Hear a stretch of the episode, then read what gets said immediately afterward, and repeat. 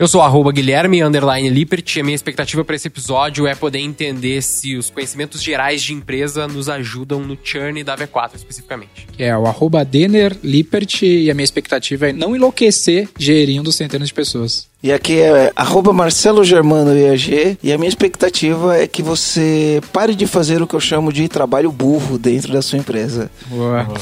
eu tô, acho que fazendo uns aí, cara. É. Opa, vamos resolver isso então. É que no fim das Como é que eu sei se eu tô fazendo um trabalho burro? Essa é a falar, questão. Né? Essa é só uma boa pergunta. Se a gente se quiser começar já nisso, na verdade, porque normalmente quando a gente faz uma coisa burra, muitas vezes a gente não sabe que ela é uma coisa burra, então a gente tá Eu fazendo já, de- eu já descobri várias vezes, assim, que, porra, eu pensava um negócio e hoje eu vejo, caralho, como eu era burro naquela época. Só que daí eu fico numa noia de, será que o que eu tô fazendo hoje, um dia eu vou olhar pra trás e falar, achar que é burro?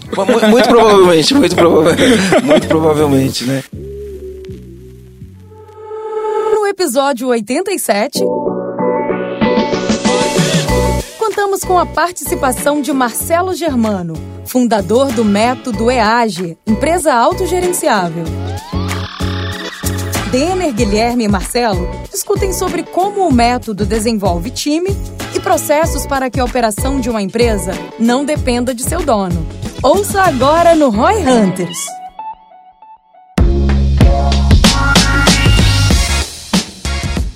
Grande ponto é, existe algumas crenças que até certo ponto elas são válidas, mas se você não tiver muita clareza disso, essa crença ela acaba atrapalhando o dia a dia dos negócios. Então acredito que todo empreendedor sério, ele vai ter uma crença que para ter sucesso é preciso trabalhar duro. Legal? Acho que é um ponto comum, todo mundo acredita. Eu acho que não tem, não tem café grátis, não tem almoço grátis, né? A gente tem que pagar preço. Eu gosto de falar que ah, não existe bala de prata, é o dono da empresa. A diferença de uma empresa de sucesso, uma empresa que não tem sucesso, é o dono que está por trás da empresa. Então, com base na crença de que é preciso trabalhar duro, quando uma pessoa começa uma empresa, ela começa normalmente fazendo o trabalho técnico, né?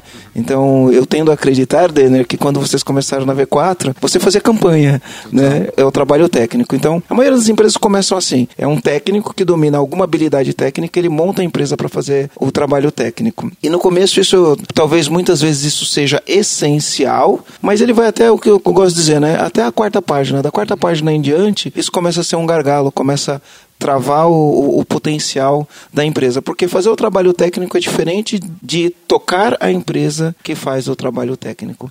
Então, por estar fazendo um trabalho técnico, não consegue equilibrar todos os pratos. Então, ah, você está fazendo ali o trabalho técnico, está gerenciando uma campanha, está otimizando uma campanha, está fazendo um criativo, está criando uma copy, está traçando uma estratégia de SEO, trabalho técnico, né? Mas no dia, no dia a dia da empresa, a empresa precisa de outras coisas.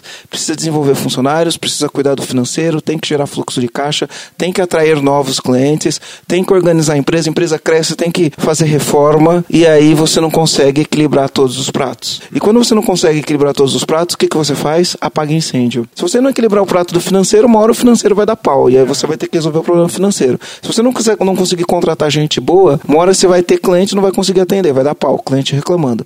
Você está pagando incêndio. E por aí vai, eu posso es- estender isso para 45 exemplos diferentes do que pode acontecer no dia a dia. Quando você está pagando esses incêndios que você não conseguiu resolver, porque você não está fazendo a gestão da tua empresa, você está fazendo um trabalho burro. Isso é realmente um trabalho burro. Porém, a crença é, para ter sucesso é preciso trabalhar duro e muitas vezes o cara está fazendo um trabalho burro acreditando que está fazendo um trabalho duro. Né? Um trabalho operacional que é importante, que precisa ser feito, mas eu gosto de falar assim, se você está fazendo tua empresa funcionar, para tua empresa funcionar você tem que apagar todos os incêndios. Quem que vai fazer tua empresa crescer? Quem que olha para o futuro da tua empresa? Quem que direciona ela para o potencial que ela pode alcançar? Quem que olha para o cliente e fala, opa, qual é a solução que eu dou para esse cliente? Como eu posso trazer mais soluções para esse cliente? Como eu posso aumentar o tempo, o, o lifetime value do meu cliente para acabar com, com o churn? Como que eu posso fazer isso? Isso é trabalho estratégico. É um trabalho que exige pensamento, exige envolver a equipe, exige traçar planos, exige ter prioridades, exige ter foco. Mas se eu estou apagando incêndio o tempo inteiro, como que eu vou ter foco? Para fazer isso? Como que eu vou sentar e discutir uma estratégia para diminuir o churn ou aumentar o LTV? Ou vamos dizer assim, né, criar a dependência do meu cliente, do meu serviço, de maneira que ele fique comigo o maior tempo possível. Mas se eu estou hoje falando, e agora, o que, que eu faço para pagar aquela conta porque deu um problema no financeiro? Ou um cliente me liga e fala, ah, minha campanha não entrou no ar, vou cancelar o contrato. Aí você sai correndo para atender aquele cliente uhum. que está querendo cancelar o contrato. Né? Ou né, a reforma atrasou, o funcionário novo chegou, não tem onde sentar. E você fala, e agora, o que, que eu faço para esse funcionários sentar. Aí deu pau na máquina, os computadores não estão funcionando, o servidor caiu, e aí tudo site gira. O site saiu do ar. E quando dá esse problema, quem que resolve? Quem que resolve esses problemas, né? Na maioria das empresas que eu conheço é o dono. Né? Aí o dono cria uma outra crença, que como ele resolve o problema, como ele resolve o problema, ele cria uma outra crença, que talvez seja pior que a primeira. Talvez seja pior do que para ter sucesso é trabalhar duro. Não estou falando que ele não precisa trabalhar duro, é que existe uma diferença entre trabalho duro e trabalho burro. E ele cria uma outra crença. Quer bem feito, faça você mesmo. Ah, sim. Quem nunca ouviu essa? Quem nunca ouviu essa, né? E quando você cria essa crença quer bem feito, faça você mesmo, você automaticamente está falando, eu sou a única pessoa que resolve os incêndios. Ninguém mais vai resolver. Eu sou a única pessoa que pode fazer alguma coisa. E se você é a única pessoa que pode fazer alguma coisa, você virou o gargalo do seu negócio. Você vai ter cada vez mais problema para você resolver. Legal. Isso tem a ver também com aquela outra que é o olho do dono engorda o gado, Que né? tem a ver a mesma coisa. E aí, o olho do dono engorda o gado é uma fácil de a gente questionar, né? Difícil da- das vezes de quebrar a crença, mas é uma crença fácil da gente questionar. Né? Qual que é a função do olho? Olhar, enxergar, ver, Visão? visão. Visão, né? Essa é a visão, né? Onde eu quero chegar com essa empresa? Essa é a função do olho do dono, né? O que, que eu preciso fazer para chegar da maneira mais rentável possível? O que, que eu preciso fazer para não ter churn? O que, que eu faço para aumentar eficiência, visão? Eu estou olhando para essas coisas. Agora, se eu estou apagando incêndio, eu não estou olhando para nada. Eu só estou olhando para o incêndio, né? Se eu estou resolvendo aquele Tô dando a problema... comida pro, pa, pro gado, eu não tô olhando. eu Tô, E Você não está olhando. Isso, isso. Você não está olhando, você não está vendo o que vai eu estar tenho acontecendo. que olhar e falar, ah, tem que dar comida pro gado. Mas não tem que dar necessariamente, a comida é eu. Exato. E aí vem a minha provocação, né? Se você está fazendo tua empresa funcionar, quem que está fazendo tua empresa crescer?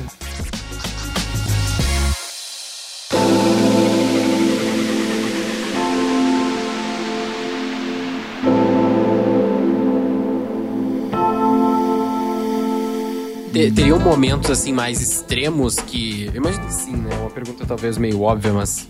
Vamos, vamos- vamos fazê-la.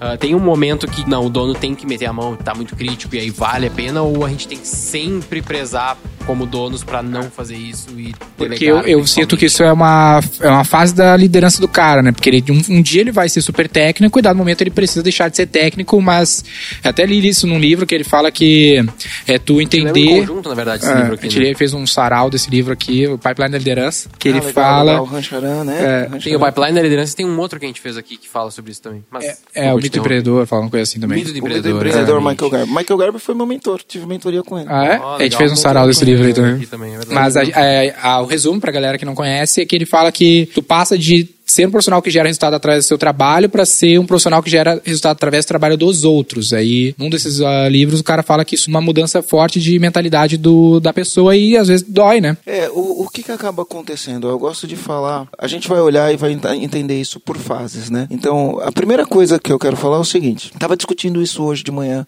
com, com os meus amigos num, num programa que eu fiz para rádio, né? Se a gente for pensar de uma maneira racional, uma pessoa para abrir uma empresa, ela tinha que ter, antes de mais nada, capital de giro para pelo menos seis meses de operação até atingir um ponto de equilíbrio, né? Começa por aí. Segunda coisa, ela tinha que ter algum conhecimento sobre gestão e algum conhecimento sobre finanças. Senão, como que você vai ter uma empresa que sem, sem gestão, né? Não faz sentido. E conhecimento sobre finanças. Como que você vai gerar lucro se você não conhece nada sobre finanças? Então, ela teria que ter. Agora, eu falo o seguinte, mas se todo empreendedor fosse ter isso, não existiria empresa. Faz sentido? Não existiria. Opa, peraí, eu vou juntar dinheiro para ter seis meses de capital de giro. Quanto tempo eu vou ficar juntando dinheiro para ter seis meses de capital de giro? Né? Ah, eu vou aprender gestão antes de montar minha empresa. Quanto tempo eu tenho que estudar gestão para montar minha empresa? Né? Então, se todo mundo fosse adquirir esse conhecimento ou juntar esse dinheiro, ninguém montaria empresa. Então, eu gosto de falar assim: ó, você nunca vai começar a construir uma casa pelo telhado. Você sempre começa pela fundação. Se você fizer uma boa fundação, você vai subir parede, vai bater laje, vai fazer a cobertura e as paredes não racham.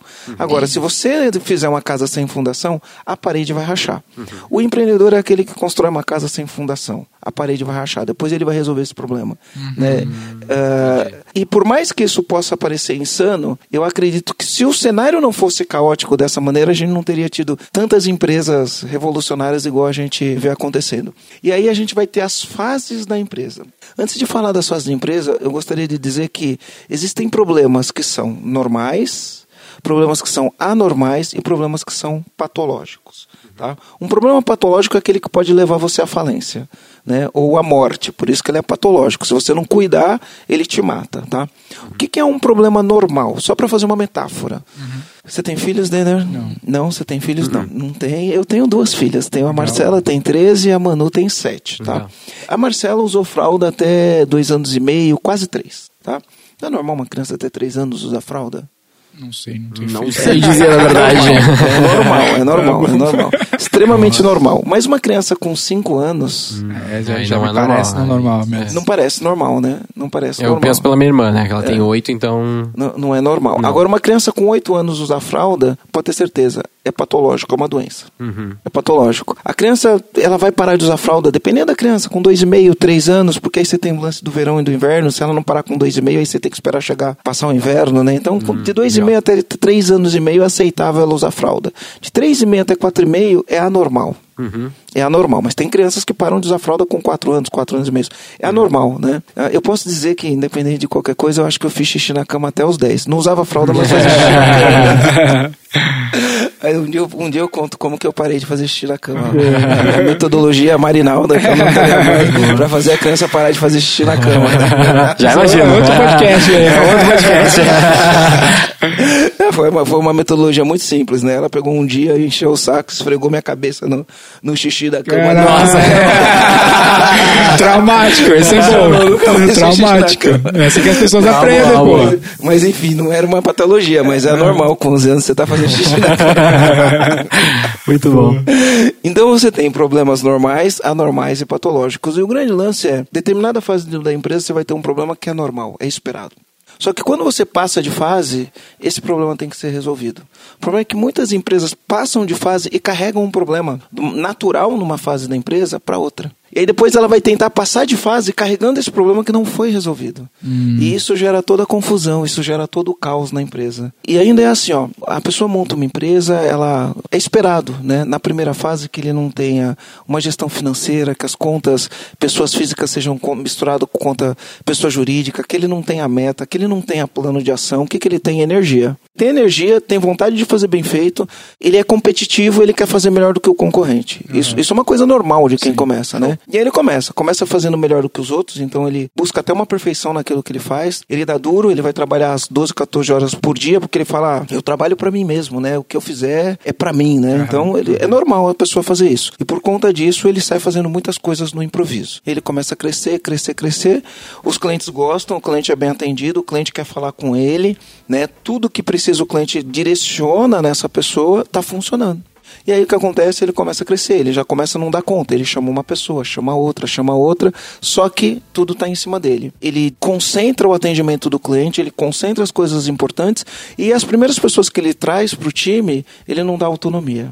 Ó, não faça nada sem falar comigo. Então ele é centralizador. É extremamente normal isso. Começou a crescer, crescer, crescer. Isso é normal ou é patológico? É normal na primeira começo, fase. né? Na primeira fase. primeira fase. Na primeira fase. É patológico. normal, pode se tornar patológico. Eu vejo empresas que faturam 80 milhões de reais por ano com 200, 300 funcionários que têm donos extremamente centralizadores. Isso já é patológico. Legal. Tá? Isso já é patológico. Não é faturando um bilhão que isso vai mudar, né? Não é esse o. Nem ele não chega, chega, ele não chega, né? Nem Não- chega não- Ele dá a sorte Não chegar chega. a 80 milhões sendo assim, né? É, é, é, é. verdade. E, e- e o que chega a 80 milhões, ele, ele, não é que ele chega a 100% centralizador, mas ele ainda chega com, com algumas de- deficiências de quem é centralizador, tá? Até porque quem é centralizador comete alguns erros, como o erro de ter confiança, né?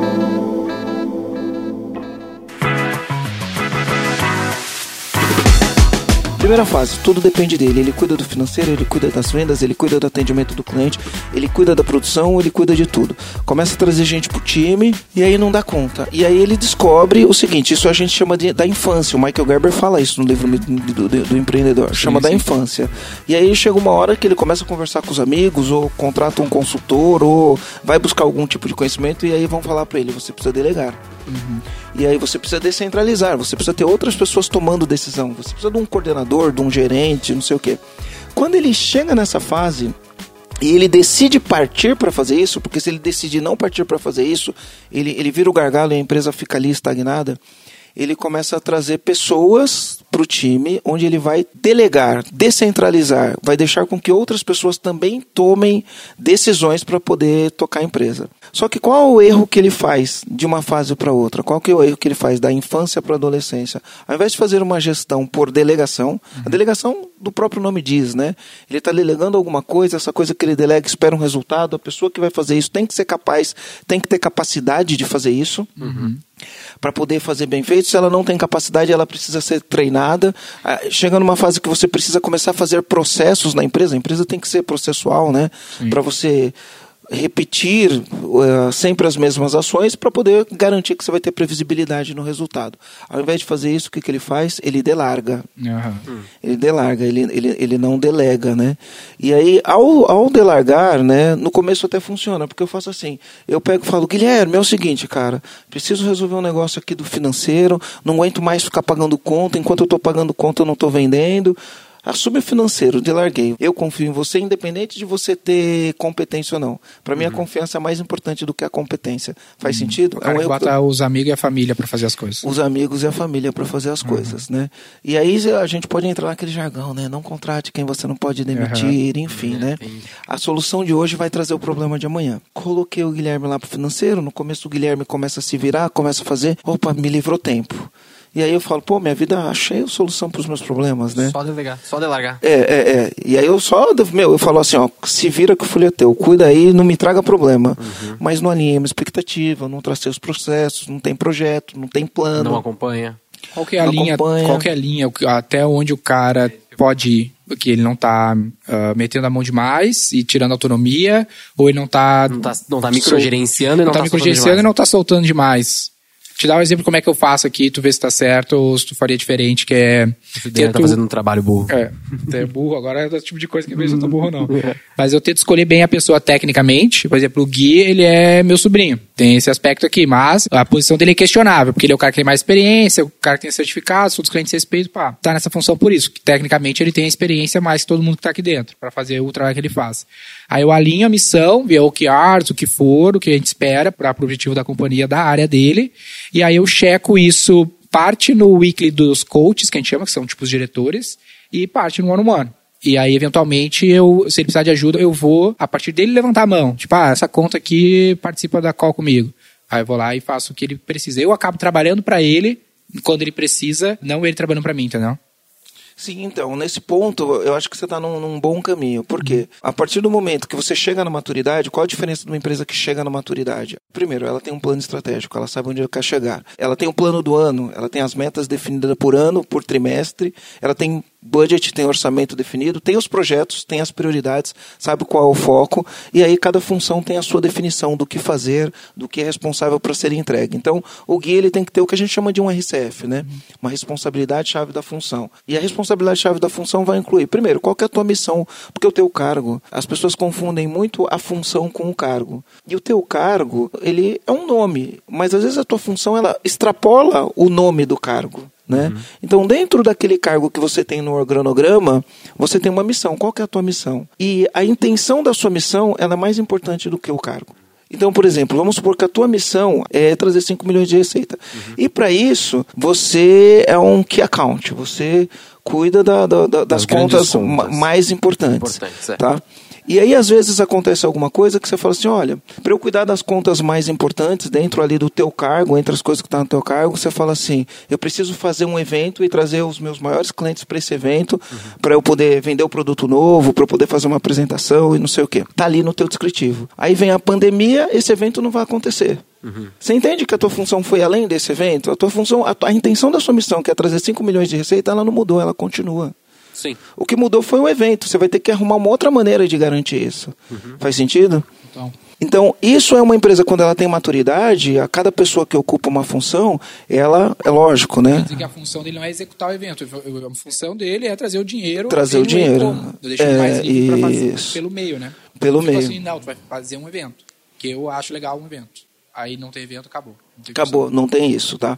Então, o que que acontece? Quando você tem esse nível de maturidade, onde as pessoas têm clareza do que precisa fazer, e você tem as reuniões semanais, as reuniões diárias, as reuniões mensais, enfim, você tem os rituais de prestação de conta, nos rituais de prestação de conta fica muito mais fácil você não microgerenciar, tá?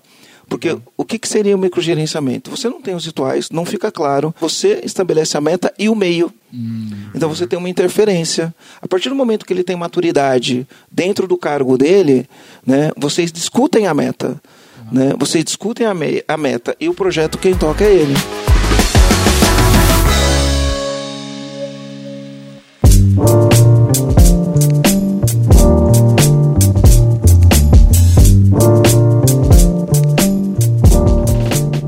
Quando eu não tenho, eu gestor não tenho conhecimento sobre o meio para poder ajudar. Tipo assim, pra galera que nos ouve aqui, muita galera de tech. E, ou de marketing mesmo. O cara tem uma empresa tradicional e ele tá ouvindo Roy Hunters para tentar aprender um pouco sobre marketing digital porque não manja nada. E aí ele não sabe nem como dar a meta, porque ele não sabe que é viável ser feito, e muito menos como. Então ele não sabe nem discutir com a pessoa se ela tá dizendo a verdade, se dá ou ele não, não dá. consegue checar, né? Por exemplo, aqui o, o, exemplo do Denner, ele, ele sabe resolver os problemas que eu tenho na minha área, como que é account manager, por exemplo. Eu fiz uma call com ele hoje, ele me ajudou, a gente resolveu. Mas eu sei que tech, por exemplo, ele não entende nada, vamos dizer assim.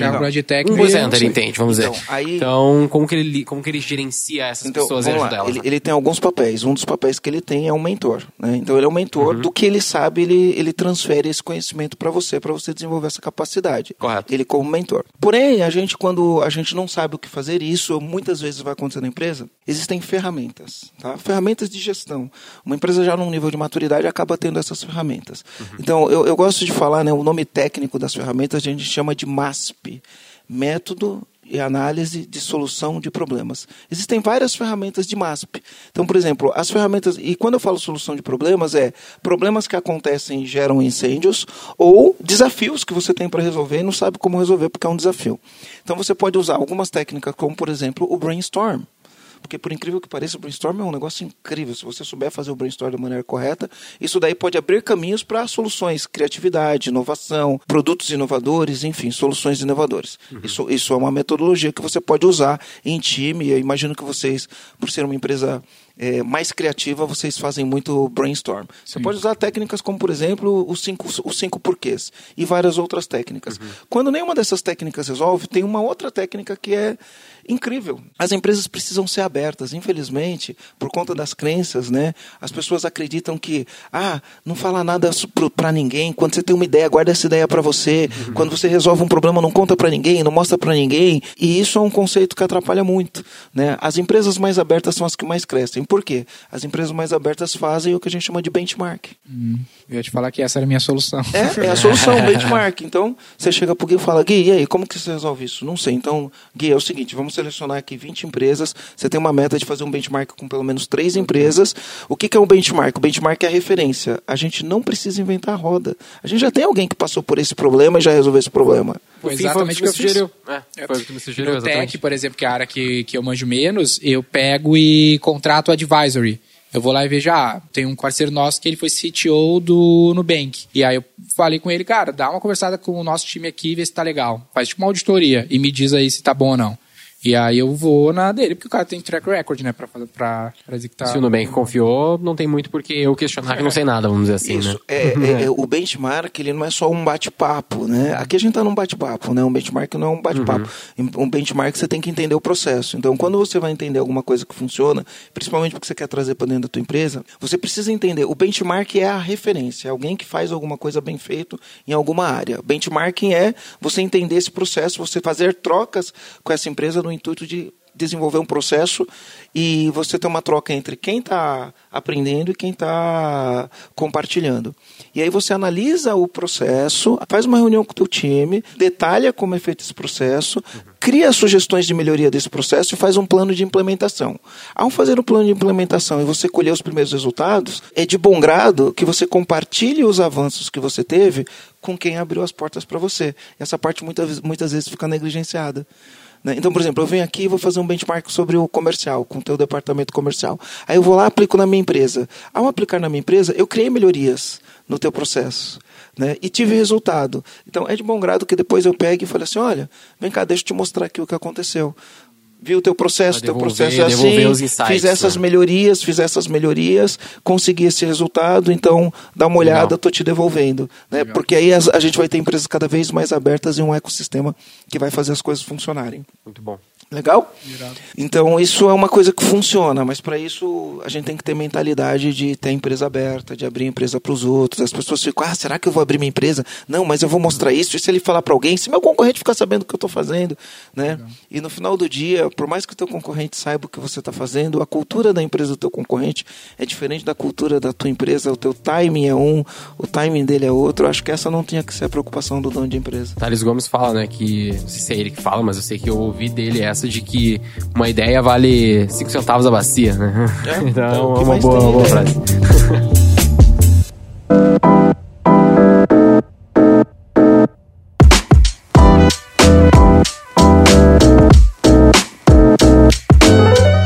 Ah, muitas vezes o cara que tá nos ouvindo e comunicação também, ah, e às vezes o cara tem muito Tu vê algum perigo nisso, algo de errado nisso? De o cara querer montar a empresa só pra se dar um emprego e ficar pequenininho mesmo, não vou contratar muita gente. Ahn, vamos lá, depende, depende. Eu, eu não vejo nada errado com lifestyle business, tá? Eu vejo errado com o cara querer ficar pequenininho. A gente entra num chavão que a gente fala, ou você está crescendo ou você está morrendo. É, vo- você não precisa ter uma empresa para ser bilionário, para vender a empresa por um bilhão, né, ou, ou para faturar 200 milhões de reais. Você não precisa ter uma empresa desse jeito, né? Mas você não pode parar de crescer. Porque a, a tecnologia ela muda muito rápido. Às vezes um segmento deixa de existir do dia para a noite. Todo dia está surgindo soluções ino- inovadoras numa velocidade cada vez mais rápida. Quando você resolve ficar pequenininho, você corre o risco de, de aparecer alguém no mercado que vai fazer melhor do que você, mais rápido do que você e mais barato do que você. Tá? E se essa pessoa surgir, e vai surgir, né? Vai surgir, Inevitável. vo- vo- inevitavelmente você ficar pequenininho vai fazer com que você quebre, tá? Eu vejo, por exemplo, na pandemia, né? Muitas pessoas que optaram ficar por pequenininho, ela tá ali numa zona de conforto, ela tem um lifestyle, mas ela não vai pro digital, por exemplo, né? O digital tá aí com um monte de ferramenta, mas ela, ah, não, esse negócio digital aí é, é, é para quem é nerd, sei lá, o que, que as pessoas pensam, né? Esse Pra negócio jovens. digital é para jovem, é só para quem tem dinheiro, né? E aí o cara fica. Ali na zona de conforto. Aí vem a pandemia que acontece, ele não tá pronto para ir pro digital. Sai no desespero daí. Ele não está pronto para o digital. E aí tem um monte de empresa que está pronta, que faz mais rápido, alcança mais clientes, que tem uma logística melhor, uma distribuição Investe melhor. mais. E ele morre. Então é um risco, né? É um risco e eu acho que não é inteligente correr esses riscos, tá? Então, eh, se você continua crescendo, ah, é lifestyle, eu não quero fazer IPO da minha empresa, né? Não quero fazer equity, não quero nada disso, mas eu quero continuar crescendo minha empresa, beleza, vou formar meu time, vou delegar, vou, vou trazer gestão para dentro do negócio, vou, vou fazer meus planos estratégicos, você está num bom caminho. Legal. né? Até porque se o cara não está crescendo economicamente, ele já está perdendo só na inflação. No, pensa aí o dólar, quanto ele aumentou, no, quanto o nosso poder de compra aumentou. Essa empresa que ficou ah, faturando a mesma coisa, perdeu na inflação, perdeu na, no câmbio, e ela de fato caiu, né? Sem o cara nem perceber. Ele acha, não, estou igual, estou maduro aqui no meu negócio. E não é bem assim. Uma dúvida que eu tenho particularmente é a questão de diversificação. Tenho tentado ao longo desses anos me manter muito próximo ao meu core, né? Não perder o foco. Mas eu sinto que talvez seja o momento de começar a dar mais uma diversificada. Eh, Tu não, como que tu orienta a galera em relação a isso? Pô, como tu não deve ficar focado no teu core, como vale a pena tu expandir linha de produto, business unit? Porque quando o negócio cresce um pouquinho, surge várias oportunidades, Eu né? ia falar, né? Que o então, tamanho vender gera isso, né? camiseta, vender caneca, vender serviço, um monte de coisa. Tudo pode dar dinheiro e a gente É, tem os, os mentores nossos que eles falam, né? Que, ah, se é porque é bom, um restaurante também é bom, qualquer negócio também é bom, então por que tudo a gente é- não faz, por que né? que não faz um é uma linha então? muito tênue entre fazer ou não qualquer coisa a mais além do core. Vamos lá, como que eu respondo isso do ponto de vista da gestão, tá? Até para facilitar as coisas. É assim, ó. Infelizmente, né, ou felizmente, a gente foi criado e acreditando em algumas coisas, como por exemplo, cavalo selado só passa uma vez. Eu acho que essa é é a maior mentira que já contaram. Mas as vi. pessoas tendem a não acreditar. Né? Cavalo selado só passa uma vez. Então, quando passa um cavalo selado, você precisa aproveitar a oportunidade. Legal, Né? não tinha visto essa. É, um- o cavalo selado é uma oportunidade. Você vai montar num cavalo, ele está selado. Aham. É só você montar nele e fazer o teu rolê. Aqui a gente é, dinheiro, é né? guia de apartamento e nunca vi um cavalo lá mesmo. Só Eu no andei uma vez de pônei, cara, só. Tirou uma foto e deu. Me deu, né? Caí, pô. Então, o que acontece? Quando a pessoa acre- acredita nisso, né? O raio só cai uma vez, não cai duas vezes no mesmo lugar, né? Aham. Esse, esse acho que você já ouviu. Essa sim, né? essa aí sim. Então, esse tipo de crença vai falar, cara, quando pintar uma oportunidade, ou você pega, ou o raio só cai uma vez naquele lugar, né? E aí você tá olhando para outras oportunidades, a grama do vizinho é sempre mais verde, né? E aí o que que acontece? Você tá ali no teu negócio, teu negócio não, não- nem arranhou a superfície do que ele pode realizar, você viu outra coisa que te atraiu, né? Porque você começou a ganhar um pouco de dinheiro, outra coisa que te atraiu e você fala, nossa, isso aqui é legal. Faz outra coisa. E aí você faz outra coisa. E você nunca cava fundo e, e- retira desse negócio que você tem tudo o que você pode. Então eu, particularmente, eu acho que você tem que ter foco, tá? Mas eu falo quando diversificar, tá? Já vou falar quando diversificar. A minha experiência é o seguinte, quando você tem uma prioridade, no, no meu negócio eu tenho uma prioridade. Então, esse ano a prioridade do meu negócio é criar uma, uma universidade corporativa. É a minha prioridade. Para isso eu tenho que montar uma plataforma, para isso eu tenho que montar um projeto instrucional, para isso eu tenho que criar várias trilhas de conteúdo baseado no que uma empresa precisa. Cara, essa prioridade que eu tenho, ela vai desencadear brincando 200 ações. 200 ações. E cada ação tem um responsável diferente. Essa prioridade vai fazer com que eu tenha que contratar designers instrucionais, vai ter que vai fazer com que eu tenha que contratar designers gráficos, vai fazer com que eu tenha que montar um estúdio para montar as trilhas de conteúdo, um, dois, três estúdios. Essa prioridade, ela vai me demandar muitas ações, certo? Uma única prioridade. Olha quantas ações surgem. Não, efeito borboleta de trabalho. Tu faz uma coisa, ah, vou dar uma ideia aqui, lá na frente vai ter um monte de trabalho que ele. Isso, isso, isso, uma única prioridade. Agora imagina você tá com o teu negócio, você nem arranhou a superfície, apareceu outro, você vai querer fazer outra. Aí as pessoas falam, né? O pato nada, voa e anda, nada mal, voa mal e anda mal, né? Porque, cara, se para eu fazer essa única prioridade que eu tenho, que é montar a universidade corporativa, eu preciso montar um projeto de eh, instrucional, eu tenho que montar um time de DI, tenho que montar um time de DG, DI é designer instrucional, designer gráfico, eu tenho que montar trilhas de conteúdo, tudo isso da parte do ponto de vista da, da operação. Tenho que montar estúdio, para montar estúdio eu tenho que entender de áudio, eu tenho que entender de vídeo, eu tenho que entender de uma série de coisas. Eu vou ter que contratar diversos conteudistas, criadores de conteúdo, para poder fazer minha universidade corporativa. Olha quanto trabalho. Aí só que no dia a dia eu tô ali, aí chega alguém e fala, Marcelo, o negócio é o seguinte, cara, a gente tem uma oportunidade. Tem um monte de cliente que quer dar participação da empresa dele para você ajudar ele a tocar a empresa. Isso é o que mais aparece. Marcelo, te dou participação, me ajuda a tocar minha empresa? Eu falo, pô, cara, vou pegar uma participação dele, não vou entrar com nada, vou entrar só com conhecimento, né? Cara, é outra prioridade. Vou dar participação. O cara vai me dar uma participação. Ele está esperando alguma coisa. Eu tenho que fazer uma entrega para de esse graça. cara. Né? Né? Não, nunca é de graça. Eu tenho que fazer uma entrega para esse cara. Eu tenho que gerar valor para esse cara. Mas e agora? Eu tenho esse projeto. Agora eu tenho esse. Ah, beleza, vou tocar os dois. Quando você vai ver, você não tem agenda, sabe? Quando você vai ver, sua vida virou uma loucura. várias propostas dessas É. sempre, né? Até de conteúdo, a gente fala, se a pessoa, ah, quer fazer uma palestra, a gente fala, meu, nem cobro. Se for bom pra ver quatro, eu faço, senão eu não faço. O Eu é também não cobro, né? Então já todo mundo que fala assim: "Ah, Marcelo, quanto você cobra fazer uma palestra?" Cara, eu não ganho dinheiro fazendo palestra. Não é eu, pra eu fazer uma palestra eu faço de graça.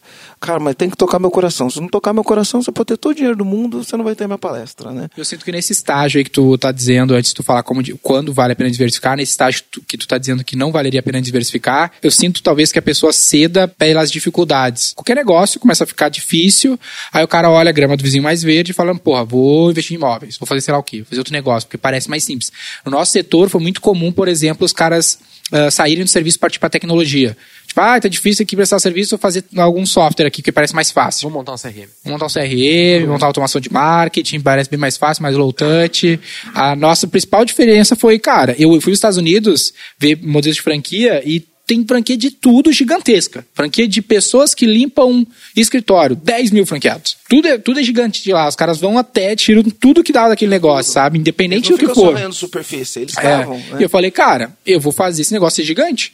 Sendo um negócio de serviço. Porque se eu fiz pra um, pra 10, pra 100, pra mil, por que eu não posso fazer pra 10, 20, 30 mil? Tem 14 milhões de empresas. E dá pra ser muito profitable, mesmo sendo com todas as suas dificuldades que ele tem. Talvez seja isso, né, que faz o cara antecipar essa diversificação, seja o cara querer ceder pras dificuldades. Ou não ter clareza de onde ele pode chegar com o negócio dele. É, às vezes o cara não dimensiona, né, o total do- addressable market. De onde ele pode, de onde ele pode chegar. Quando que vale a pena diversificar, tá? Quando você constrói uma empresa e você explora tudo que você pode explorar nela, você vai desenvolver um negócio que eu chamo de vantagem competitiva. Quando que você consegue vantagem competitiva? Quando você começa a desenvolver as habilidades empresariais, você vai desenvolver competências de finanças, competências de atração de cliente, competências de atração de pessoas boas para trabalhar, competências de fazer processos que funcionam, competências de manter o cliente na base por mais tempo, é, competências de formar squads. Você, você vai desenvolver várias competências ao longo da jornada. Ao desenvolver todas essas competências e somar ela, ela vai te dar uma vantagem competitiva. Vai, o que diferencia a sua empresa é a soma de todas essas competências. Você vai criar uma cultura na sua empresa, um jeitão de fazer as coisas, que isso é intangível, né? É um organismo é, complexo, né? Por um isso, motivo que ele funciona bem, por isso. vários. E aí, você está num mercado que você dominou o mercado, você é líder desse mercado, você tem margem acima da média. Quando você tem vantagem competitiva? Quando o teu retorno é acima da média. Uhum. Porque as pessoas podem achar, ah, mas a minha vantagem competitiva é... Cara, vamos traduzir. Vantagem competitiva. Teu retorno é acima da média? Se for acima da média, você pega os seus concorrentes, pega o teu mercado, qual que é o retorno dessas empresas? Uhum. Ah, o retorno do cara ele gera 30% de EBITDA na média do mercado. Quanto que você gera? Eu gero 40, então você tem vantagem competitiva. Faz sentido? Você é líder de mercado e o teu retorno é maior do que os seus concorrentes. Gerou vantagem competitiva. Quando você está nesse ponto, você diversifica. Mas por que, que você diversifica? Porque você vai pegar essa tua vantagem competitiva que é saber montar time, saber montar uma estrutura, saber atrair clientes, saber montar os squads, cuidar das finanças, gerar ciclo financeiro curto na sua empresa para o dinheiro voltar rápido. Então, quando você tem isso, aí você fala: deixa eu pegar essa vantagem competitiva, que é um conjunto de coisas, e aplicar em outro modelo de negócio. Quem fez isso? Jorge Paulo Leman. Se você parar para pensar, ele Americanas. Foi a grande escola dele, né? Uhum. Compraram Americanas e aprenderam um modelo de gestão. Aí pintou uma oportunidade, que foi o quê?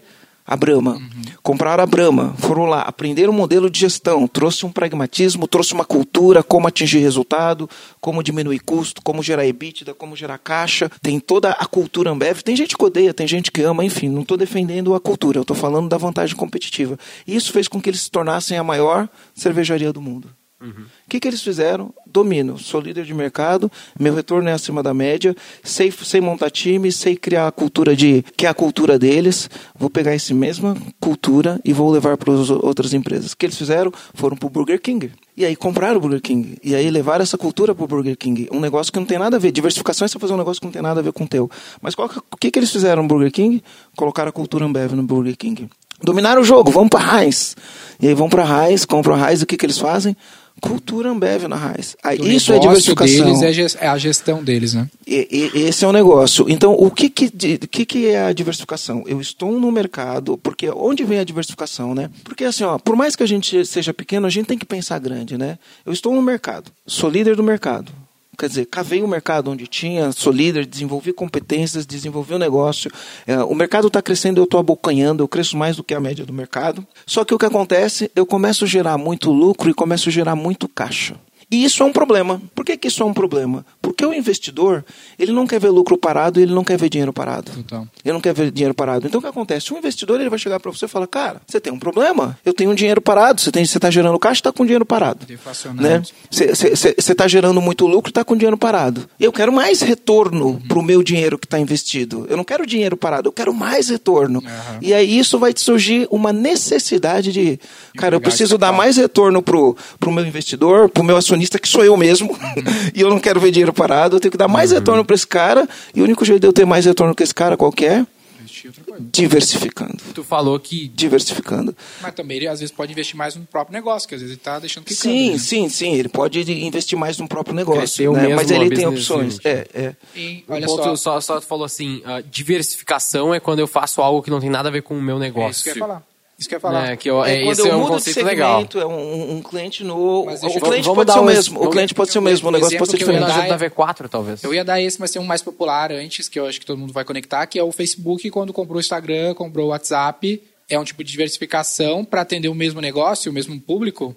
É aí o que ele, que, que, ele fez, tá? Ele, na verdade, ele trouxe outros negócios que tinham sinergia, porque é, é, difícil a gente entender a visão que ele teve lá atrás, né? Por exemplo, eu entendi a visão Mas que ele teve. acha que a sinergia é um, é um ponto de partida para essa diversificação? Tipo, buscar negócio que tem mais sinergia? Porque eu penso assim, a gente está caminhando para fazer isso na V4 agora, nesse estilo Facebook. Ah, o que, que eu faço hoje? Vou dar um exemplo. Ah, eu tenho um produtinho de educação e eu tenho lá, já te contei essa história, né? 10 mil leads que eu gero, desses 300 me contrato e 9 mil e poucos não contrato. Pô, vou vender outra coisa para esses caras, já tô gerando esses leads aqui mesmo, eu tenho um produto de educação, posso encaixar com ele, faz parte do mesmo negócio, do com esse cara, eventualmente ele me contrata de novo. Aí isso é portfólio, né? É, é isso que eu, tô, que eu tô pensando que seria um caminho mais low hanging fruit de, de É. expansão, sabe? Aí, aí você, nesse caso, você teria dois caminhos, né? Então, um caminho é dentro da mesma estrutura. Não seria um primeiro de- step da diversificação? É, você tem uma diversificação de portfólio. Então, esse Tipo é o Samsung, etapa. que faz geladeira, TV e vende pro mesmo cliente que é o varejista igual lá. Não sei se seria exatamente isso. Não sei se seria exatamente isso. Mas pode ser. Tipo um Samsung, eu diversifico o meu portfólio. Eu tenho linha branca Aham. e tenho eletro. Aham. Né? Então eu diversifico o meu portfólio. Então is- isso é um jeito de diversificar. E outro jeito de diversificar é eu crio uma outra bandeira. Hum. Eu crio uma outra bandeira, né? Outra bandeira, basicamente, eu crio outra empresa, um outro nome. Skol, Brahma, né? Antártica. Enfim, isso. Eu crio, crio uma outra bandeira. Mas quando você tem maturidade, você tem um time que vai cuidar disso, você tem um- uma outra gestão, talvez um outro CEO, um outro CEO desse outro Eu negócio. sinto que a diversificação do tipo assim, ah, Ambev e Burger King, ela é mais. Tu tem que ser muito mais avançado para conseguir fazer funcionar, né? Porque é muito mais fácil tu comprar. isso- Não é bem fácil comprar Antártica, mas é tipo o mesmo business, é fazer cerveja, mesmo público praticamente. Tem mais sinergia, né? Do que tem, eu. mais, tem mais sinergia. É basicamente uma outra bandeira. É Quase uma outra bandeira. É, É, não, esse- é, é, outro, qual, outro portfólio business, de totalmente produto, praticamente. Mas o que acontece é, o que, que eles levam quando eles compram? O que, que eles levam na bagagem para uma empresa como essa? Mas eles levam toda a gestão, Todo o conhecimento de gestão, todo, toda a parte Ah, da foi cultura. o Dreamers comprando a V4. Que eles têm 16 empresas de comunicação, Rock in Rio, Artplan, Pulse, não sei o que, a V4 empresa de marketing digital. Compram uma parte dele, a gente usa os nossos próprios clientes, nossos próprios experiências de comunicação, com o que eles sabem diferente da gente. É, e aí ele pode agregar dentro do mesmo guarda-chuva, entendeu? Exatamente, que é o Então, grupo. ele aumenta o portfólio dele, ele, ele traz uma expertise. Quando vale você comprar alguém? Às vezes você, você compra alguém e você vai trazer uma expertise que você não tem. É que foi a intenção né? deles. Porque como o mundo mudou muito rápido, né, os conceitos vão acabando ou se adaptam ou mudam igual. Né? Por que, que, a, por que, que a, a- as, as grandes empresas, por exemplo, você vê o Itaú com o Cubo, por exemplo, e- isso na minha concepção, tá? Você vê o Itaú com o Cubo, você vê diversas grandes empresas investindo em startup. A, a lógica é uma só. Porque assim, ó, o Itaú ele tem uma cultura. Essas grandes empresas ela tem uma cultura, um jeito de funcionar. E o mundo está mudando. E essas, essas, essas startups, essas empresas mais arrojadas, mais inovadoras, elas têm uma outra cultura. E se essas grandes empresas for tentar fazer o que essas empresas estão surgindo, né, fazem, eles não conseguem, porque a cultura é totalmente diferente. E aí o que, que eles fazem? Eles não interferem, eles colocam dinheiro, dão mentoria, dão apoio, mas deixam essas pessoas Trabalhar. trabalharem. Então, aí você falou, até onde vai o limite, limite do microgerenciamento, né? Quando você está ali com o Guilherme, o Guilherme ele tem a intenção da missão dele, tem que trazer o resultado, e você deixa ele trabalhar, desde que ele tenha o comprometimento, a responsabilidade, o apoio, a mentoria, ele vai buscar soluções para resolver o problema.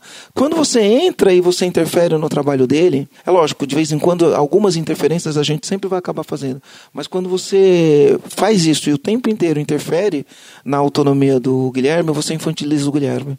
O que é infantilizar? Infantilizar é o seguinte, como você interfere toda hora, vai chegar uma hora que ele fala, cara, eu não vou tomar essa decisão porque depois o, É, o Denner, da- é, o Denner, o Denner vai vir aqui e vai mudar tudo. Então deixa eu falar com o Denner antes, É. entendeu? E ao você ter o Guilherme, deixa eu falar com o Denner antes, o Guilherme te sobrecarrega, Uhum. entendeu?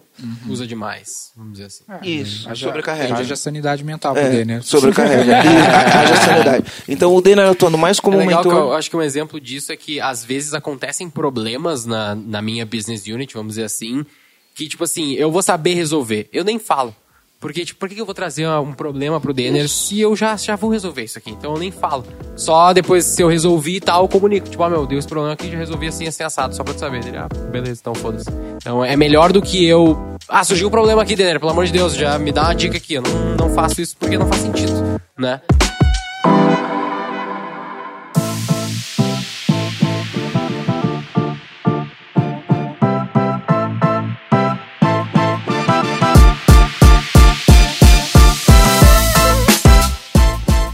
Que eu não devo e quando que eu devo, então, diversificar? Eu devo esperar uma maturidade do negócio. Vou te falar como é que eu tô fazendo aqui, tu fala se tá certo ou errado, pra, pra gente facilitar no exemplo. Até a, a, gente teve uma fase que a gente queria diversificar pra caralho. A gente, não, vamos fazer outra coisa, outra coisa. A gente montou um conselho, os caras, meu, foca no core, foca no core, faz bem feito, faz bem feito. Aí, beleza, a gente parou de fazer qualquer coisa que não fosse o core. Aí agora a gente tem capital, a gente tem mais recursos, a gente tem muito mais gente, muito mais gestão. E aí eu vi, pô, como é que eu fa atendo melhor esse meu negócio? Como é que eu atendo melhor o meu franqueado, o meu cliente lá de serviço? O que, que ele contrata? Pô, ele já contrata um negocinho aqui? Pô, será que eu não posso servir ele também com isso? Já que eu tenho capital para alocar um novo time, sem sobrecarregar as pessoas que já estão trabalhando no projeto atual? E aí eu estou partindo, por exemplo, criei uma frente ali de inovação, dei uma verba para testar novas hipóteses via investimento em startup, coisa do gênero, para atender a, o meu cliente, o meu negócio que tem a sinergia. Faz sentido ou não? Faz, faz sentido. Aí a pergunta que eu te faço é: você sabe que tudo tem um trade-off, né? Então você vai ter que investir um tempo e energia. Não sei se é você efetivamente que vai colocar não. esse tempo e energia. Aí o que eu fiz? Eu coloquei a pessoa dedicada para isso. Se você tem a pessoa certa para colocar isso, o teu negócio tem um nível de maturidade, uhum. teu negócio está tocando, está crescendo, está entregando resultado. Surge uma oportunidade, uma diversificação de portfólio. Uhum. E aí você tem um owner desse projeto. É. E, e, quando eu falo ter um owner, né, é ter um owner capacitado, não é, é o amigão que você traz e fala, ei amigão, vem aqui, me ajuda aí, segura, toma que o filho é teu. Não. Um owner capacitado, uma pessoa com, com, as competências certas, com as capacidades certas para tocar um projeto, uhum. eu acho que você está num bom ponto para fazer é. uma diversificação. A gente gosta muito do conceito do DRI, do Director Responsible Individual, então a gente pegou nessa, nessa questão Uh, uma pessoa do nosso financeiro que vai super bem. Ela fez os melhores cursos de, de administração para inovação aqui do, do Rio Grande do Sul. Era um que tinha esse skill, várias experiência internacional. Tem bastante tempo de empresa bastante já. Bastante tempo de empresa e ela estava ali subutilizada numa função administrativa de back-office. A gente, cara, tá aqui a oportunidade. Ela manja dos nossos nossa cultura, dos nossos bastidores e é a única que tem skill, experiência internacional, experiência com inovação busca as empresas e me, me apresenta para um comitê que a gente vai alocar, sei lá, 500 mil reais para seis meses desse negócio. Legal. Eu acho que esse é um ponto ótimo de fazer. Até porque se você não fizer, você corre um risco, né? É, exato. Eu estou buscando o que é, pode me matar, sabe? É, e, não, o risco que eu digo é o seguinte, a gente hoje, né? Ah, no dia a dia tem uma coisa que é muito importante para a gente atingir resultado e jogar um jogo de alto nível. E, e o que que acontece? É gente. A gente precisa de gente, né? De gente boa. E quando você tem gente muito boa, então, pelo que você me descreveu, sem conhecer a pessoa, eu falo, cara, essa, essa, moça, ela é muito boa, essa mulher, Vende bem ela. essa mulher, ela é muito boa. É. Quando você tem uma pessoa muito boa, você tem um negócio que a gente chama risco de retenção. Uhum. Você tem um risco de retenção. Tipo, ela não se sentir desafiada e que isso, fora. Isso, No, no livro Sonho Grande, né? Eu vou trazer um Bev porque para mim é, eu, eu gosto, né? Eu gosto do livro. Para mim, um, é aquele livro é tudo sobre cultura, né? Tem um trecho no livro que ele fala lá que o, os sócios lá viraram um para o outro e falaram: Nós temos um problema. E aí o outro sócio perguntou: Qual é o problema? Não sei exatamente qual foi o sócio que falou, né? Qual é o problema? Ele falou: A gente tem gente muito boa aqui e se a gente não crescer, a gente vai perder esses caras. Total. O cara vai montar a empresa dele, vai fazer é, outra coisa. Ele vai sair, ele vai para outro desafio. Então a melhor maneira de você não perder a pessoa é dando um desafio para ela. Total. Né? Mas você tem que ter maturidade para fazer isso, entendeu? Tem que ter maturidade de gestão da tua empresa e essa pessoa tem que ter uma maturidade também. E outra, né? Quando você dá essa oportunidade para essa, essa pessoa, isso, ela tem que ser essa pessoa. E quando você dá essa oportunidade para essa pessoa, você também não pode ficar a pé, né? Então você tem que ter alguém à altura. Um backup. Isso, tem que ter alguém à altura, formado de preferência por essa pessoa, né, para ficar no lugar dela. Então, quando eu fiz a promoção, eu dei o prazo ali dela. Ficou, teve dois meses para formar a nova pessoa para função dela. Cara, é total. Tem gente que, que é mais acomodada, então a pessoa vai ficar mais plena na função e já sem se preocupar tanto e se sentir desafiada, mas com essas características que eu te descrevi, é uma pessoa que não quer ficar fazendo a mesma coisa por um período de tempo muito grande, sabe? Ela precisa de um desafio. Aí quando eu dei a oportunidade, ela ficou emocionada, assim, caralho, é isso aí mesmo, feliz pra cacete, vou fazer. E se sentiu desafiada, né? Tipo, é, ficou excitada com a coisa. Hora, e, e muitas vezes bom. isso vale mais do que dinheiro, né? Total. Ah, total. Nem, nem, nem, no, nem no, se falou, eu acho, é, necessariamente é, nisso. Nem Até agora, não discutia mineração. É, ela não tá nem aí, ela pegou Isso vale mais do que dinheiro. É. Isso vale mais do que dinheiro. Às vezes chega alguém nada. e vai fazer uma oferta. Não, não é eu, Tem que botar a, a ainda o dinheiro. Tá... Desses 500 mil, metade tu coloca. Skin the game no negócio. Na fase que eu tô agora na empresa, a gente tá procurando um perfil específico para ser nosso gestor operacional, né? E aí não tem jeito, né? Você, isso daí a gente tem que buscar no mercado. O que, que eu falo tem que buscar no mercado? É alguém que está trabalhando. Uhum. É alguém que está produzindo resultado em alguma empresa, né? Dependendo do nível de jogo que você chega, quando você vai precisar de um, de um cara num cargo desse, você vai precisar de alguém que está trabalhando, que está produzindo resultado. E aí a gente assediou uma pessoa, né? Pessoa do tinha um perfil do mercado, do mercado, está trabalhando, não sei o quê. Por que, que essa pessoa não veio? Uhum. Porque ele tinha acabado de receber um desafio. Ah, pior ele que é mesmo. Ele tinha acabado de receber um desafio.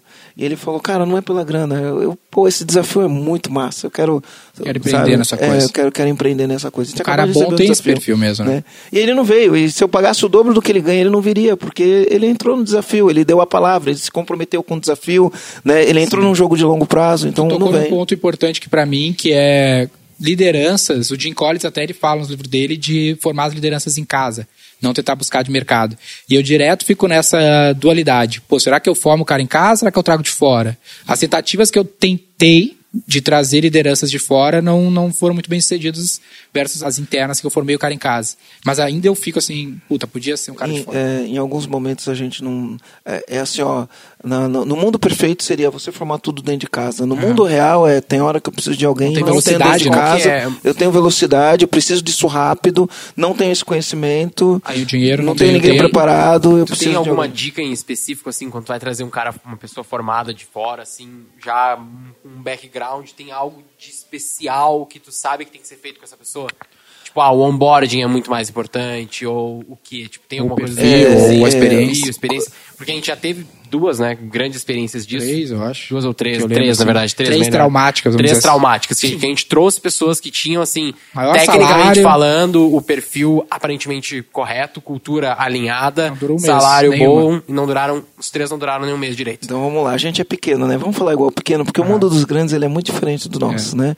É, o que é legal é que a gente é pequeno e a gente consegue concorrer com os grandes, né? Uhum. É, eu, eu, acho muito louco hoje. Eu tenho uma empresa pequena, indo de pequena para média, a gente está chegando em 30 pessoas no time. Uhum. E, cara, eu tenho condições de pagar um salário que uma multinacional paga para tra tra trazer um gestor operacional. Eu consigo competir com esse cara de igual para igual uhum. na minha operação. Então, isso é bom, isso é uma, é, uma, é uma vantagem. Mas o que acontece? Quando a gente quer trazer um cara desse e a gente sendo pequeno, uma das coisas que eu percebi é o seguinte: eu ponho o Headhunter ou o RH da minha empresa só para fazer a primeira abordagem ele não entra no processo seletivo antes de falar comigo. Normalmente o que acontece, o dono entra no processo seletivo no final. No final. É, cara, se é um cara chave para minha empresa, eu vou chegar pro cara e vou falar, cara, vem cá. O Red Hunter procura, seleciona, faz a primeira abordagem, fala, olha, temos uma conversa, tá a fim de falar, o dono da empresa quer falar com você. Por quê? Você põe o peso daquilo que você está fazendo. É tão uhum. importante para você que você parou o que está fazendo para ir conversar com essa pessoa, tá? Legal. Então é o dono da empresa. E como dono da empresa, você vai contar o teu sonho e a tua história melhor do que qualquer outra pessoa. Uhum.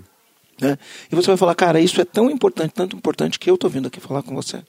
Então isso já ajuda no processo. Só que esse processo é um processo de você entender e deixar claro. O cara que está vindo de uma grande empresa para uma pequena empresa, ele tem uma cultura diferente. Numa, numa grande empresa, o cara está acostumado a ficar só pedindo recurso. Qualquer coisa que você pede para ele, ele pede recurso. Numa pequena empresa, cara, gera o recurso.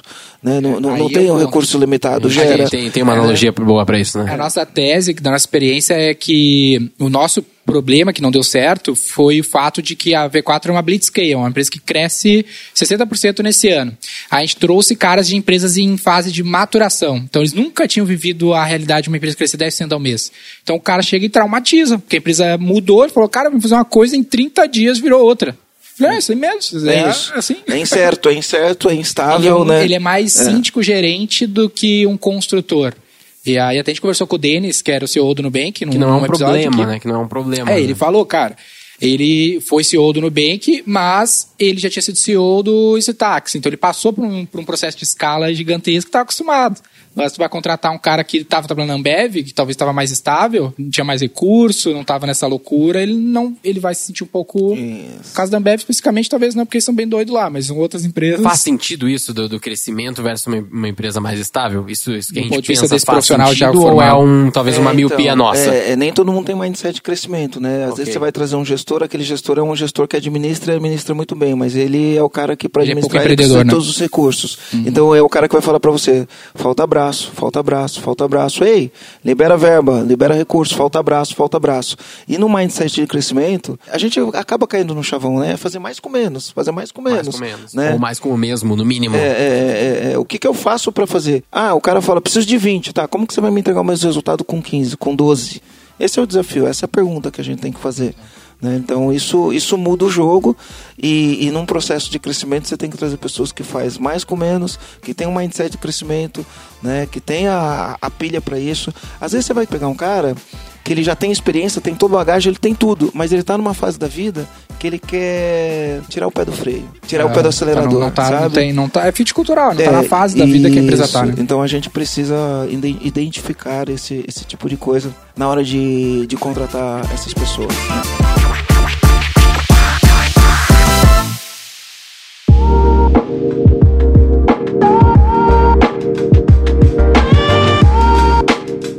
Deixa eu só voltar aqui pra gente não perder um, um, um, negócio. Eu tava falando da infância da empresa e depois a gente foi pra maturidade, né? Quando a gente já chega nessa conversa um pouco mais elevada, né? Uh, de diversificação, de contratar. É a consultoria é, grátis que a gente tá tirando de ti, tipo. cara. Isso, isso, isso, né? Mas o ideal seria, né, que o cara começasse já com estrutura. E na verdade, se isso fosse verdade, ninguém abriria empresa. Já não teria empresa se todo mundo sim, fosse sim. conseguir desse jeito. Então a empresa começa desse jeito meio caótico. Então a gente já prevê que as empresas vão ter os problemas normais o empresário que está ouvindo a gente ele precisa entender toda empresa tem problemas normais sempre toda empresa tem problemas que são normais de acordo com a fase que a empresa está e o que ele precisa ter consciência é o problema normal de uma fase precisa ser resolvido naquela fase. Muitos empresários tentam avançar sem resolver um problema normal.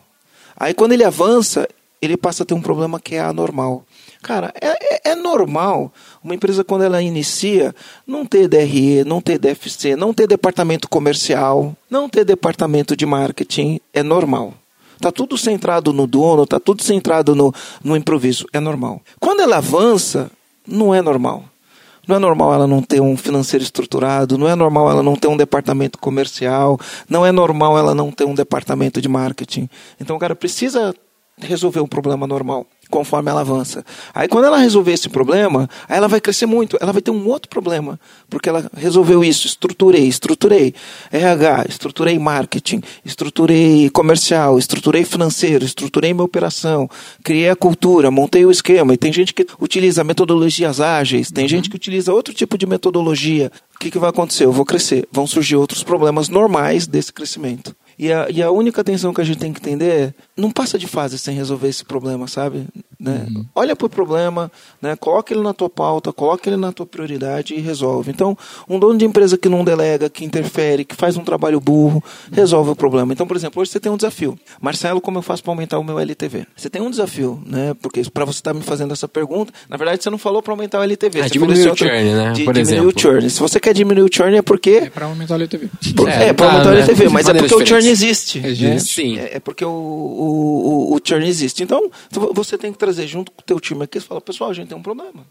Né? O nosso problema é o churn. Qual é o nosso churn? Você tem esse indicador, Sim. você tem essa medida. Né? E aí você pode buscar as melhores práticas através do benchmark para entender isso e diminuir teu churn. Você pode entender quem é o teu cliente para você poder diminuir o teu churn. Você pode além da operação do dia a dia, começa a fazer pesquisas com seus clientes, começa a olhar os dados, começa a olhar os indicadores. Olha, né? deixa eu te contar o caso aqui, então, ver se faz sentido baseado nisso aí. Ó. Uh, até certo momento, muito recente, ano passado, a gente estava muito focado em venda. Tinha que crescer empresa, crescer empresa, a gente ganhou corpo. Por conta do Covid também, muito, né? É, também teve o lance Covid, tinha que recuperar os clientes que a gente perdeu em março, e a gente venda, venda, venda, venda. Aí nosso time de venda cresceu, cresceu, no orçamento de marketing cresceu, cresceu, estruturamos tudo no marketing, CMOs, caralho, tudo certinho. Aí a gente agora, vamos olhar pro CS vamos contratar mais gente CS, porque agora é o problema que a gente precisa resolver. Uh, isso, isso é normal, né? Esse é o, é o normal que você está falando, que tipo, ah, deixa de lado um pouco o CS, vamos focar na venda, ganhamos fôlego, oxigênio, agora vamos resolver o CS. É, a máquina de aquisição a gente corrigiu, agora estamos adquirindo cliente, agora vamos passar mais fita aqui onde está vazando cliente, entendeu? Para o negócio ficar. Eu tenho amigos que trabalham no, no, mesmo segmento que vocês, e aí ele pega lá uma, um pequeno comércio, um pequeno varejo, ou um pequeno prestador de serviço, um dentista, uma clínica de estética, e aí ele começa a fazer a campanha. O que acontece? O cara explode de vender. Aí ele não dá conta. Ele fala, cara, eu não estou dando conta de atender. Olha só, olha, olha é, só, não estou dando sabe? conta de atender sabe o que você está me mandando. Aí dá churn porque não dá conta de atender. Uhum. E aí dá tchau. Tá dando, tá dando muito cara, certo, é, eu vou embora. Aí o cara cancela, né? Uhum. Mas, como que você resolve isso, né? Como na entrada, não isso? deixaria esse cara entrar. Olha o contrato anual. Não, não, não, deixaria esse cara entrar, né? Mas você pode fazer um contrato anual. Você pode ter uma solução para o problema, né? Vou te contar uma boa que Você eu pode ter uma fiz. solução para esse Bem o problema. trampo do, é do empreendedor, ó. Mapeando o churn, né? Hoje, hoje o nosso foco tá global, tá bastante na, na retenção, a gente tem uma base grande, entra bastante cliente. E aí eu olhei que um dos motivos do churn era desalinhamento de. Normalmente o churn tem muito a ver com des- desalinhamento de expectativa e realidade. Então o cara vê a marca, a gente hype o cara na venda, ele entra e aí não, não, não é compatível, não é o que ele esperava. Principalmente porque o nosso é complexo demais, né? Eu não estou entregando um produto. Estou entregando um monte de serviços complexos, muito distante da realidade dele. Aí o que, que eu adicionei? Eu falei assim, cara, vou criar uma Growth Class. É uma, um treinamento de uma hora e vinte live ao vivo sobre como gerenciar times de marketing. No Porque o meu cliente, né? Ele nunca teve um time de marketing. Então ele contrata de mim e ele fica mó perdido. Ele nem sabe o que esperar O direito. que, que ele faz? Ele delarga. Delarga total. Ele fala assim, ó, vamos ver qual é dessa equipe aí então. Vamos ver se os caras são bons mesmo. Vamos ver se eles são bons. Ele não participa do check-in. Ele, ele não entende que é um trabalho de quatro mãos. Exato. Né? E aí- Eu- pra, pra vocês, o trabalho de quatro mãos é uma linguagem. Total. Totalmente, Total, Exatamente. todo toda dia. hora. E aí, essa, aí o cara fechou hoje o contrato e já passou quase 300 clientes nessa já, desde que a gente começou. O cara fechou o contrato, ele entra na reunião, o CS entra, a primeira coisa é o CS aqui da, do headquarter, Faz um treinamento com ele, bem on-board, nem software complexo. E treina. Meu, é assim que tu gerencia um time, é assim que a V4 faz. A, a V4 é diferente de um time interno por isso, é por isso que tem que ter um time interno. Faz várias analogias, treina, treina, treina e fala assim, tu quer continuar? Porque tu pode desistir agora e não precisa pagar nada. E aí tem ficado. A gente conseguiu tirar já uns caras aqui, viu? Não, o cara tá desalinhado, melhor tu sair fora. Parece uma boa solução pro dia. Parece uma boa solução. Você sabe quem é o teu cliente ideal, porque no final do dia você põe um cliente para dentro, a gente pensa assim: "Ah, mas eu tô pendurando o cara aqui, né?". Não, você tem um gasto de energia do teu time, você tem uma expectativa gerada pelo teu time, você tem um, um consumo de tempo do teu time.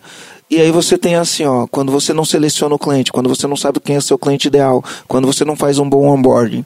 Eu tenho 40 possíveis clientes, certo? Dos 40 possíveis clientes que eu tenho, eu tenho 20 que é o perfil ideal do meu cliente e 20 que não é. Cara, quando você trouxe aquele cliente que não é o cliente que tem o perfil ideal, você falou não muitas vezes para o cliente que tem o perfil ideal. Total. Né? Quando você fala sim para o cliente errado, você falou não para o cliente certo. Porque aquele cara vai consumir o teu tempo, vai consumir o teu tempo da tua equipe, vai gerar uma expectativa, vai gerar desgaste e vai sair da base. Falou, falou sim para o cliente certo.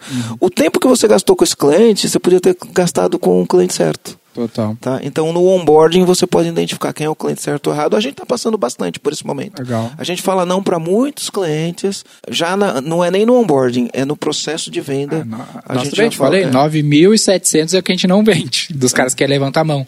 Mas a gente trata o churn, eu acho que é um lance bem de gestão mesmo.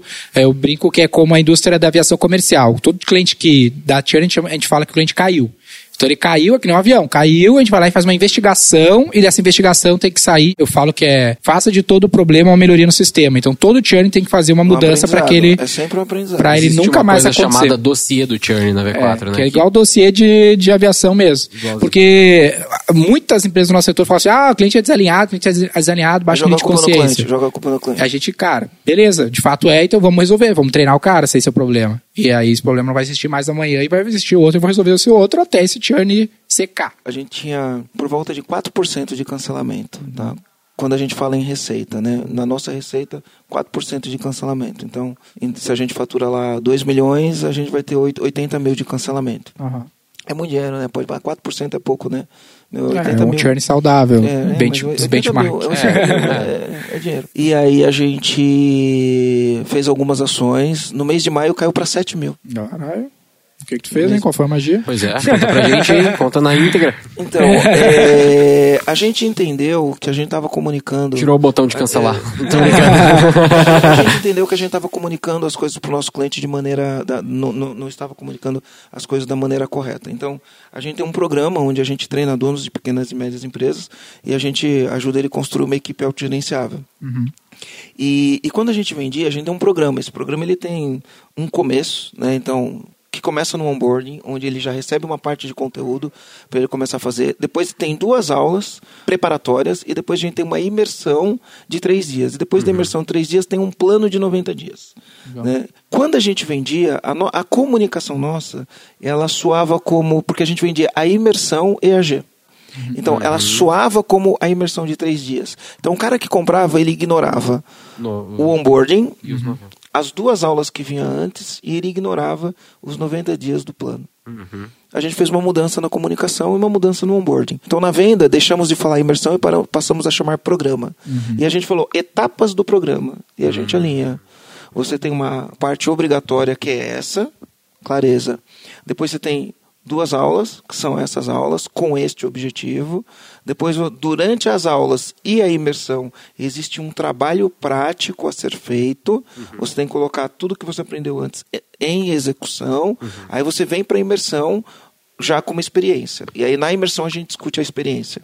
Tá? E depois da imersão você tem um plano que você precisa fazer de 90 dias. Ao mudar isso daí, a gente diminuiu assim tremendamente o cancelamento. Só mudando comunicação. Mas não é só isso. Tem o time de retenção. Né? Então, o time de retenção trabalhou muito forte. E, além disso, contrato. Então, a gente vendia e o contrato não era claro. Uhum. Né? E quando você tem um contrato, né? Eu sempre falo, a gente sempre vai precisar de um bom advogado para fazer um bom contrato, né? Infelizmente. É. eu não sei se é infelizmente, se é infelizmente, enfim, é uma dor que as empresas é. têm, né? Então aí a gente tem um bom contrato, né? E aí no contrato o cara tem que ler o contrato, tem que assinar o contrato. E aí quando você tem as coisas claras, quando as coisas são, são muito claras, você diminui isso. Então a gente cons conseguiu fazer isso nesse momento, né? Foi o que a gente fez. E, e muitas vezes, por exemplo, eu vejo meus amigos que, que enfim, têm agência, né? Aí você vai ver o cara não tem contrato. Como assim? É, cara, não tem contrato. Ou, o contrato é um contrato muito, muito falho, né? Muito amplo. Né? Eu, quando, quando eu fechei um contrato com uma agência que a gente trabalhou, é um contrato anual. Uhum. Você paga mensal, mas o contrato é anual. Então, quando você entra no contrato, você já sabe que você vai ficar um ano no contrato. Sim. É um contrato bem feito. É uma coisa simples, né? Uhum. Ah, você paga. Enfim, no nosso caso, a gente pagava acho que 14 mil por mês, né? Uhum. Mas não era um, um, contrato de 14 mil por mês. Era um contrato de 160 sim, e poucos mil reais. Uhum. Era um contrato de 160 e poucos mil reais. E se eu cancelasse o contrato antes, você tinha uma multa, uma multa prevista num contrato de 160 mil reais. Uhum. É uma coisa simples, né? Mas se você tem um contrato de 14 mil reais por mês, quando o cara cancelou, acabou o contrato de 14 mil reais. Uhum. É uma Sim. mudança, né? Então, é um tem detalhe. algumas coisas que aumentam teu LTV, diminui teu churn. Sim. Né? Então, Muito bom. Eu não sei se vocês têm isso daí. É, mas... A gente tem, tem. Mas é... Já fizemos vários testes desse tipo. A gente já teve até contrato de 18 meses que a gente é, testou. A gente vai testando de várias coisas. É. Mas o lance é o conceito, né? O cara tem que parar, pensar e fazer de todo o problema a melhoria no sistema. E um lance que a gente sempre fala, falamos no episódio anterior com o pessoal da Motorola, que toda empresa, seja a EAG, seja a V4, seja a Infomona e seja a Motorola, que ele mesmo falou aqui para nós, tem problemas. E o cara às vezes olha, tá sozinho, empresário, ser empresário é profissão solitária. O Google deve ser perfeito, né? É, o Google deve ser perfeito, a EAG deve ser top, a Infomone é maravilhosa, toda empresa tem treta boa. o tempo inteiro. Eu, eu gosto de uma definição do professor Vicente Falcone. O que é gerenciar? E ele fala, gerenciar são duas coisas, né, em termos de definição. Perseguir resultados e resolver problemas. Total. Então, o que é gerenciar? Eu tenho um resultado, vou perseguir esse resultado. Como eu faço isso? Gestão. Eu tenho um problema, preciso resolver o um problema. Como eu faço isso? Gestão. Todas as empresas têm problemas. E é igual eu falei, problemas normais, problemas anormais e problemas patológicos. Né? A gente tem que tomar cuidado com os problemas que se tornam anormais, porque ele pode virar patológico. Você tem um churn, é igual você falou, né? 4% é aceitável, é normal, uhum. é, depende. Depende do benchmarking, né? né? É, depende do benchmarking, mas depende de como você cuida disso daí, ele vai ser sempre um problema normal que você mitigou e está tudo bem. Dependendo de como você cuida disso, ele começa a se tornar um problema normal. Muita reclamação, muita reclamação. Aí você vai ter todo aquele trabalho. Está sempre trazendo cliente novo e perdendo quem está na base. Sempre trazendo cliente novo e perdendo quem está na base. É um problema. Em alguma fase ele é normal, muito tempo esse problema ele se torna anormal. Você não resolver esse problema se tornou anormal. Estou com muito tempo com esse problema, não consigo mitigar isso, não consigo resolver isso. Se tornou anormal. Aí o que, que você faz? É assim, ó, a gente respeita todo mundo que está é, cavando o seu caminho no marketing, mas eu vejo muitas pessoas que usam o digital que falam assim, tá com problema, vende que passa, né? uhum. né? Aí você tem um problema normal, quase anormal. Qual que é o teu problema quase anormal? Você não tem retenção, teu churn está alto. Uhum. Aí vem alguém e fala, tá com problema, vende que passa. Aí chega o CEO da empresa e fala, gente, para resolver nosso problema, vamos vender, cara. Uhum. Vamos vender. Aí fica se afundando no, bate no o sino buraco. Só. É, bate o sino, bate o sino. Você está vendendo, vendendo, vendendo. O que, que acontece com o teu problema anormal que você não resolveu? Vira patológico. Vira patológico. Por isso que as pessoas têm que ter competência, por isso que as pessoas têm que ter clareza, tem que ter uma intenção por trás do cargo, que é a intenção da missão. Né, por trás do cargo. Como eu faço para conseguir esse resultado, mesmo diante de uma mudança de cenário? Né? E aí você tem que ter os rituais, as reuniões de o daily, o daily é perfeito, uhum. mas tem que ter as reuniões semanais. Se você utiliza sprint, você tem que ter sprint, tem que ter acompanhamento da sprint, se você tem que exigir do time que entrega no prazo, porque isso que dá velocidade no aprendizado, uhum. né? E aí o time vai buscar soluções. Ah, não consegui arrumar uma solução, cara, minha empresa tem que ser aberta, deixa eu fazer benchmark. Vou buscar benchmark, vamos capacitar o time, aí o resultado vem. Muito bom. Marcelo Germano do EAG, pessoal. Muito bom. Aula de gestão com a gente. Sigam o Marcelo lá no Instagram, pessoal, que tem muito conteúdo legal, grande referência para nós aqui. É um privilégio ter aqui com a gente. Tá aqui em Porto Alegre com a gente, passando frio. Quer deixar uma mensagem final, Marcelo? Eu, eu quero só deixar a, a provocação, né? Se você está fazendo sua empresa funcionar, quem está fazendo a sua empresa crescer? É, é braba. Você precisa, precisa pensar nisso. Por mais que você tenha ali os seus conceitos do trabalho duro, do olho do dono que engorda o gado, eu acho que você pode ressignificar isso. E o papel de dono é fazer a empresa crescer para mim. Tá? A empresa precisa funcionar, o papel do dono é fazer ela crescer. Esse, esse é o recado. Se tu tá escutando o Roy Hunter, você tá fazendo o teu trabalho, porque aqui a gente foca em crescer o negócio. boa. Maravilha. É isso.